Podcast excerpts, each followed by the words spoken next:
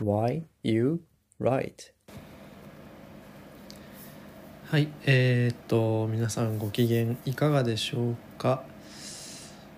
？Hey, uh, welcome to my program Why You Write. こちらはですね、えー、武井が喋っております。私は、えー、通信の学生兼主婦を、えー、してるものでございます。でこの番組は、えー、身の回りの書くことえー、さらにはですねこう自分のその表現について何かをこう表すっていうことについて、えー、お話しする番組になっています。で、えー、本日はですねあのまあ本題に入る前にですけど今日の晩ご飯をね今どうしようかと考えておりましてあのフライドチキンをね先日あの家で食べたんですけどそれをね温め直そうかなと思ってるんですけど何やらその容器を移してそれでアルミホイルをかぶせてレンジでそのグリルをする必要があるみたいでちょっと面倒くさいんですよね工程が。その程度が面倒くさいっていうような今心境なんですけども。はい皆さんはどう思われたでしょうか。まあそれはいいとして。そうですね。今日なんですが、えー、またしてもですね大学のレポートについてお話をしたいと思います、えー、またしてもなんですけどもあのー、実は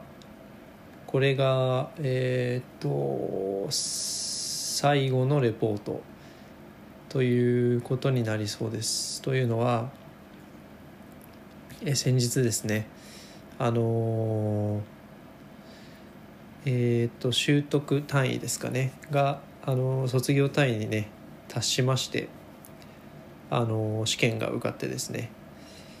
えー、現在はもう卒業単位満たした状態でそれであとはまあこれが 私の今やってるのは実習科目っていうことなので、まあ、これも通していければ、えー、卒業とあと国家試験の受か受験資格が手に入るということでございます。ということで、えー、レポートについてですがこれがね今回なんでまたレポートの話をしようかと思ったかというとなかなかね手に手に余るテーマというか、えー、ちょっとね、あのー、どうしたもんかなということで話してみようと思います。今回のテーマなんですがえー、っと申し上げますとあの、これまでの学習を通して、えー、専門職としてのこう自己覚知自己覚知は後で説明しますががどのように深まったか書きなさいと。いう内容で、えーまあ、1600字から2000字という指定になっているんですけどもはいえー、まあ大体その日本人の方であれば原稿用紙400字詰めの原稿用紙が4枚から5枚というところなんですね。えー、っとはいそれで自己覚知とは何かと言いますと、え漢字だと、え自己はあのあれですねセルフの自己で、えー、各地の覚は覚えるで知は知る自分を覚え知るというふうに書くわけですが、まあ、自分のそうですねあの自己理解とあの近しい意味だと思っていただければいいかなと思います。そうなんですよこれがどう深まったかっていうことを書くんですけどあのどこまでをその説問者が求めてるかっていうのを僕は常に、えー、読み手を想像して書くのでそう思った時にこの人は何が聞きたいんだろうっていうのをあのはっきりとは明示してないんですよね。あのまあ、明示はその何を書けっていうのは言ってるんですけど今はそうですね。そのどう深まったかは書くんですけどもそれってあの何でしょうね。こう深まりました。以上だと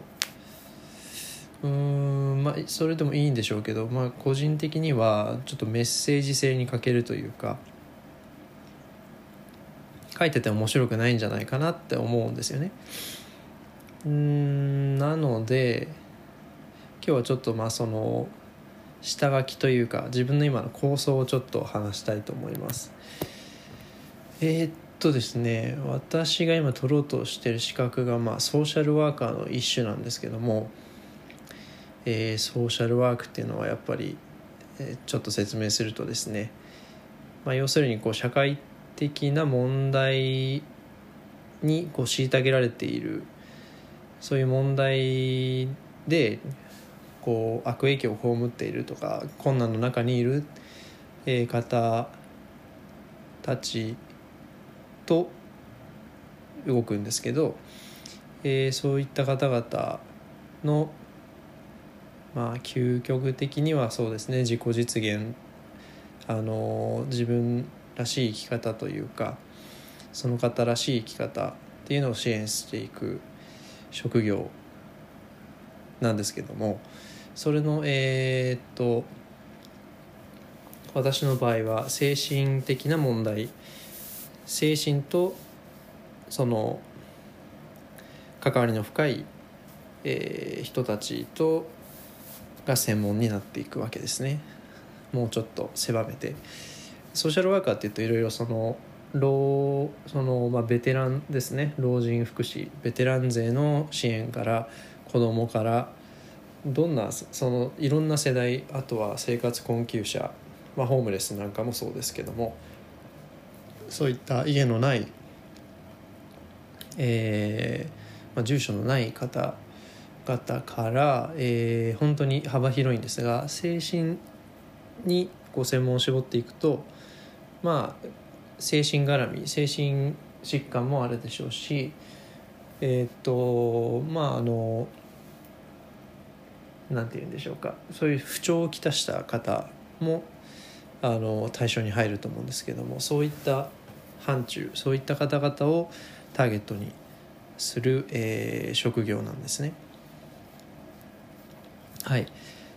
でその中でですね私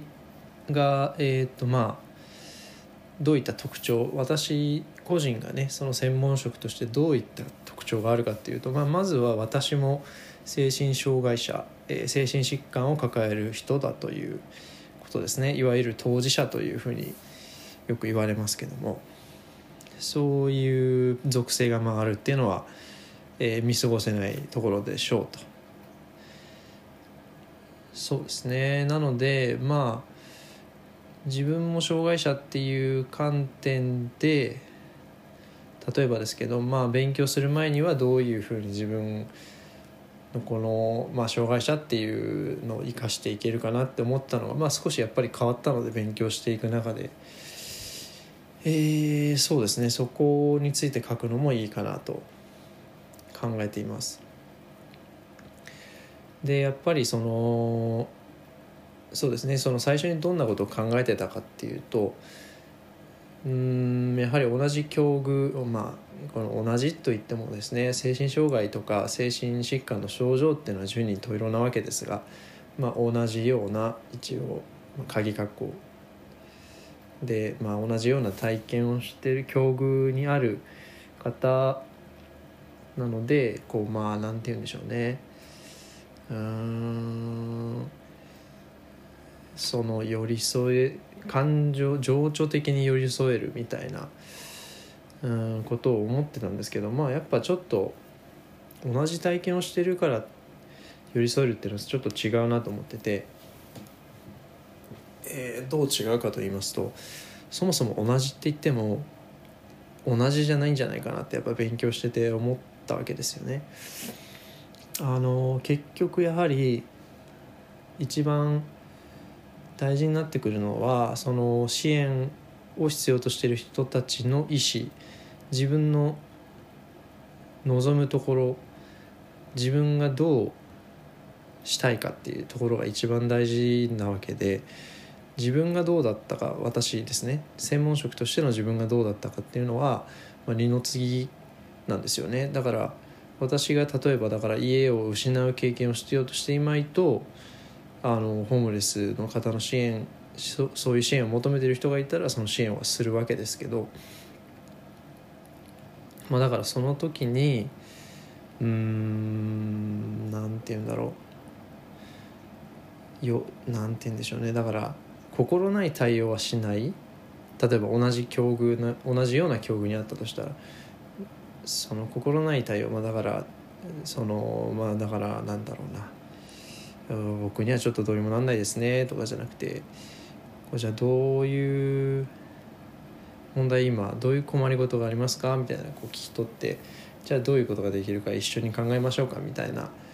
ことができるっていうのもあると思いますけどそれってでも普通というかそれはプロとしての専門職として当たり前のことだと思うんですよね。その相手の相手にまあその一緒に考えていくって寄り添ってそれは同じ境遇を通過しようとしていなかろうとあの必要最低限やるべきことだと感じているのでそこにあのこの自分の当事者という属性はね別に生きないんじゃないかなと逆に思いました。勉強してみて。ちょっと難しい話になってますね。はい。まあそうなんですねだからあのあんまりその当事者だからといってアドバンテージがあるかっていうと、まあ、そんなこともない気がするんですよね逆になんかこうジレンマというかその専門職としての自分と当事者としての自分のこう価値観の板挟みみたいなことの方があるんじゃないかなって逆に思いますね。えー、まあそれがどんなものかっていうのを話すとちょっと長くなるのでうんかいつまんで話すとそうだな。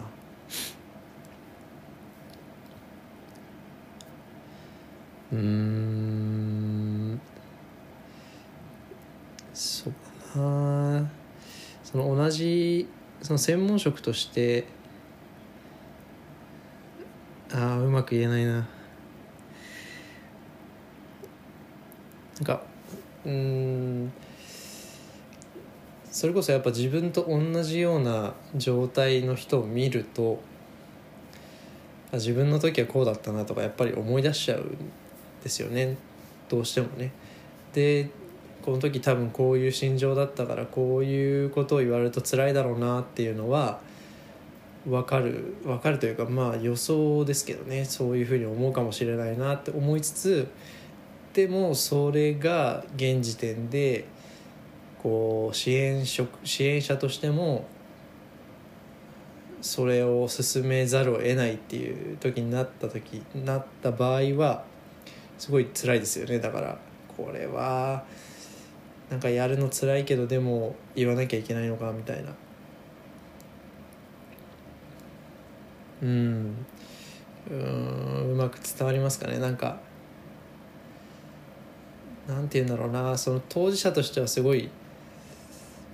例えばですけど当事者として言われると辛いというかまあそのなんだろう分かってるけどできないみたいなことを、まあ、支援者としてそういうことを例えばあの進言した方がいいアドバイスした方がいいってなった時にうんなんかこう何とも言えなくなりますよね。うんはい。あのというなんだろうな。結局なんかいいことあんのかなって思っちゃったんですよね。だから当事者としての視点が何か支援に役立つんだろうかってあんまり今の時点だとわからないんですよ。ということで、まあ、これからあの今話した内容だけで書くとねちょっとうん頼りない内容というか、まあ、悩んでるのは伝わりますけどこうちょっといなんかこう一つビシッと言いたいことが言える文章文章にはならないかなと思うんでもうちょっと寝るんですがまあそういったった感じが今の僕の頭の中でございます。はいえー、喋りましたね今日も。はい。ということで今日はこのぐらいにしましょ